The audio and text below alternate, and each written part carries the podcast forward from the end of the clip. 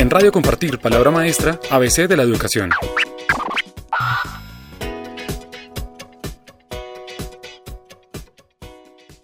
Andrea, ¿qué es la mochila y cuál es su objetivo?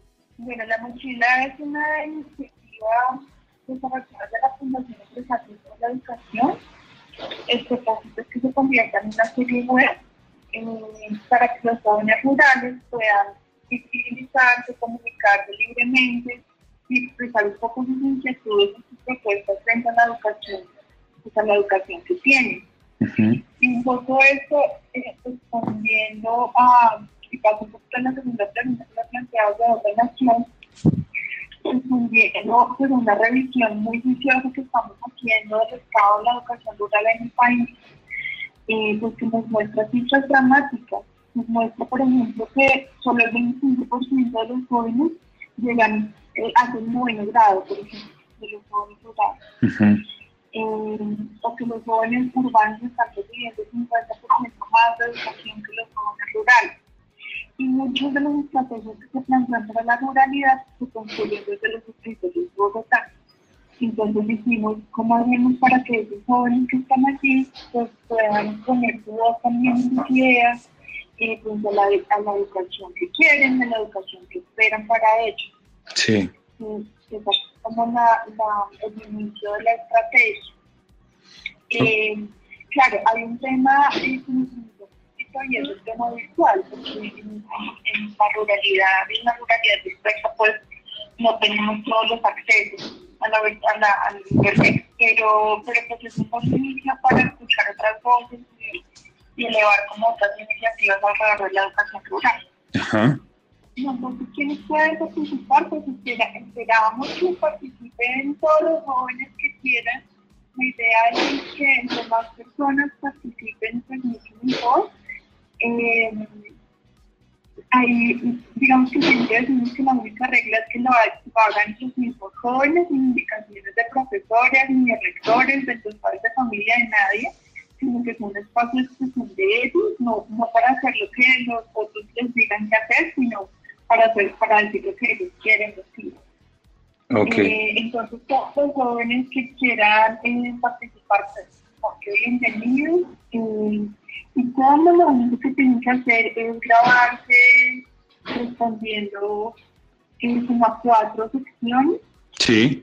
Eh, no, en ese material lo editamos acá pueden grabarse desde el celular, no importa, no tiene que ser una calidad específica, con los recursos que tengan. Eh, un poco, eh, bueno, esas secciones son las primeras 10 pasos donde queremos que nos un poquito dónde viven. Uh otros es un poco perfecto, como que nos muestran esos espacios donde se sienten que aprenden, donde se sienten eh, que son felices también en sus territorios yo propongo son propuestas concretas en los jóvenes alrededor de, de esa educación y que ellos en su mochila es algo muy simbólico que el joven nos puede mostrar que, que lo que carga dentro de su mochila, como algo significativo para su vida o algo que nos quiera dejar algún mensaje, o algo que ya es como, como de lo que quiera cada uno.